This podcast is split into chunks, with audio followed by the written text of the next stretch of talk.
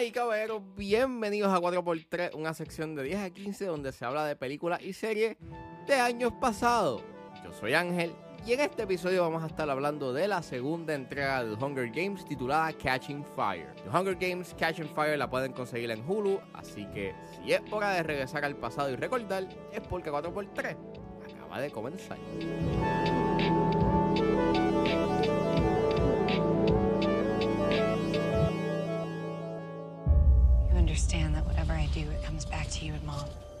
Want you to get hurt. Since the last games, something's different. I can see it. What can you see?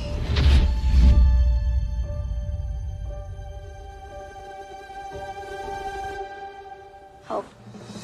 The Hunger Games Catching Fire es dirigida por Francis Lawrence, es escrita por Simon Bufoy y Michael Arndt, basándose en la novela de Susan Collins. Y el elenco lo compone Jennifer Lawrence, Josh Hutcherson, Liam Hemsworth, Philip Seymour Hoffman, que en paz descanse, Jack Quaid, Woody Harrelson, Donner Sutherland, Elizabeth Banks, Stanley Tucci y Lenny Kravitz. Y trata sobre Katniss Everdeen y Peter Mellard que se convierten en los objetivos del Capitolio luego de su victoria en la edición número 74 de los Juegos del Hambre o The Hunger Games, lo cual ha traído una rebelión en los distintos distritos de Panem. Como dije en mi review de The Hunger Games, este, cuando era adolescente, este, me gustó bastante The Hunger Games. La fui a ver en el cine en ese entonces y también pues pasó lo mismo cuando salió eh, Catch and Fire. Y recuerdo que me gustó mucho. De hecho, la consideraba como una de las mejores películas del 2013. And no la he vuelto a ver hasta ahora. Y la vi o la revisité y puedo decir que sí, es mejor que la primera. Y in a way, yeah, it's a pretty great film. Es como de las mejores del 2013. It's not the best one, pero tiene cosas que la hacen ser, you know, una película y un major improvement a la, a la primera entrega. Es mucho más política. De hecho, me gustó mucho más ese elemento político que en la primera entrega eh, es mucho más grounded. Eso también ayuda mucho a, a exponer mejor y a presentar mejor sus temas políticos. Eh, de hecho, es mucho más violenta que la primera. Y la fotografía eh, no es tan shaky y está mucho más estable. Y puedes ver lo que está pasando. Y es como que, qué bueno. That's, that's, that's great. De hecho, eh, me gusta mucho know, que tenga estos colores mucho más cálidos.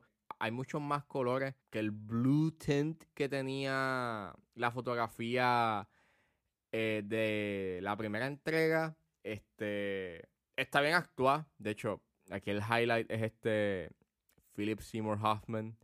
Eh, hacer este personaje bastante despreciable, que es este Plutarch, para después este a lo último revelarte que él era un topo y that's a really great twist.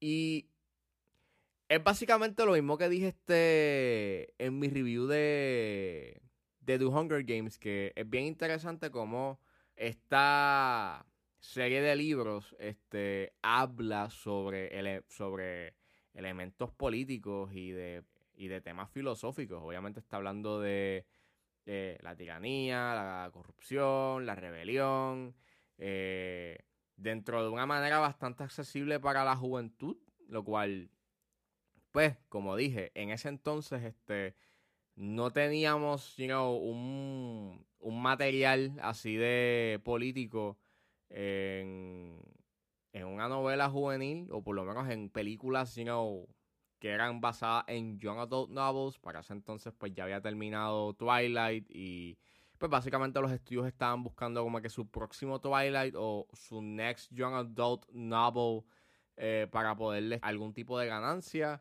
En ese entonces, este, The Hunger Games era como que este material que proveía, you know, pues una conversación mucho más que solamente ser una película o un, un material donde tengas un romance y nada más.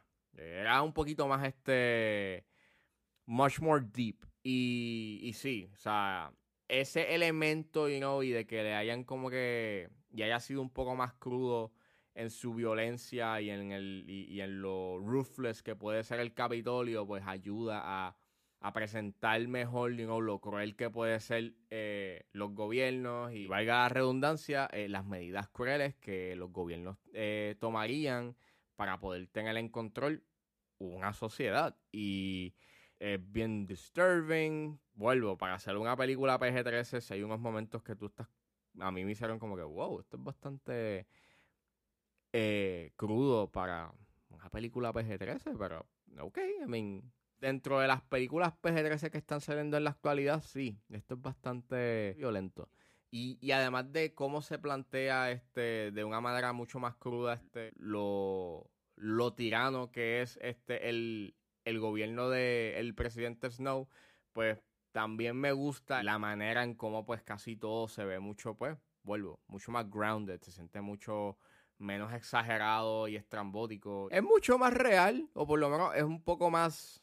Te, te, vende mejor ese, ese mundo o ese universo.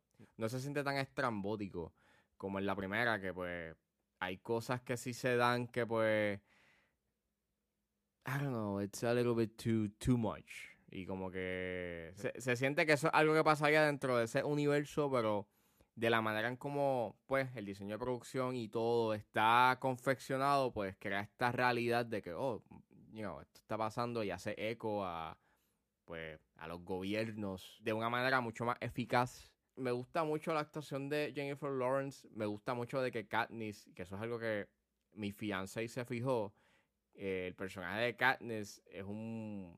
O sea, Katniss es un personaje que no necesita a nadie, o por lo menos es un personaje que se puede valer por sí mismo.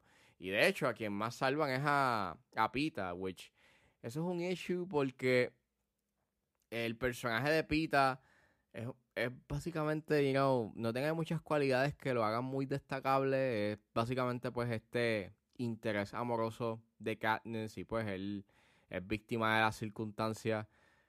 pero fuera de eso, él no tiene. He's not very interesting.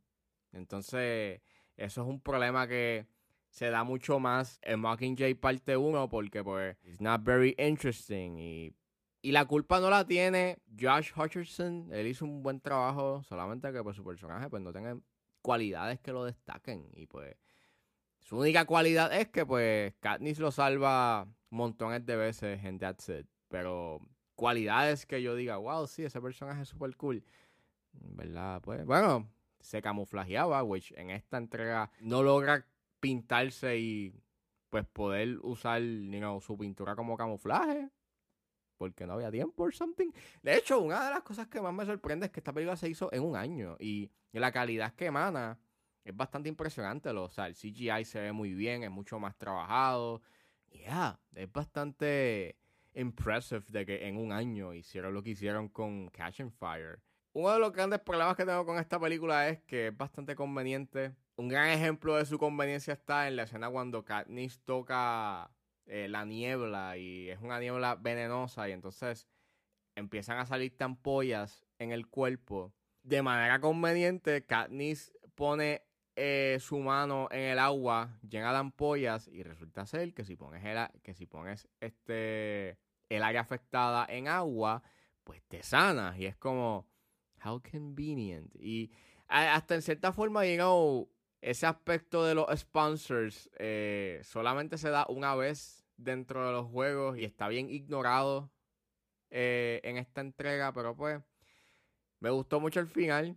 Es un buen final, un buen cierre que te deja con un cliffhanger para la tercera entrega. Eso de que pues obviamente hayan destruido el distrito 12 pues es bien disturbing y es bastante fuerte para, para Katniss. Me encanta, know, de que básicamente te están poniendo las bases de que Katniss eh, la están utilizando como una pieza clave para las estrategias que tengan este la resistencia.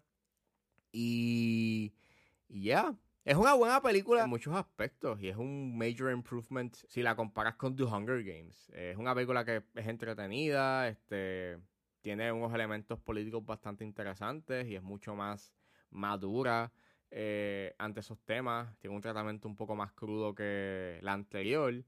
Y eso pues ayuda a presentar mejor esos temas de una manera mucho más efectiva. Si no la han visto, vuelvan a verla, que yeah, it's a really good movie.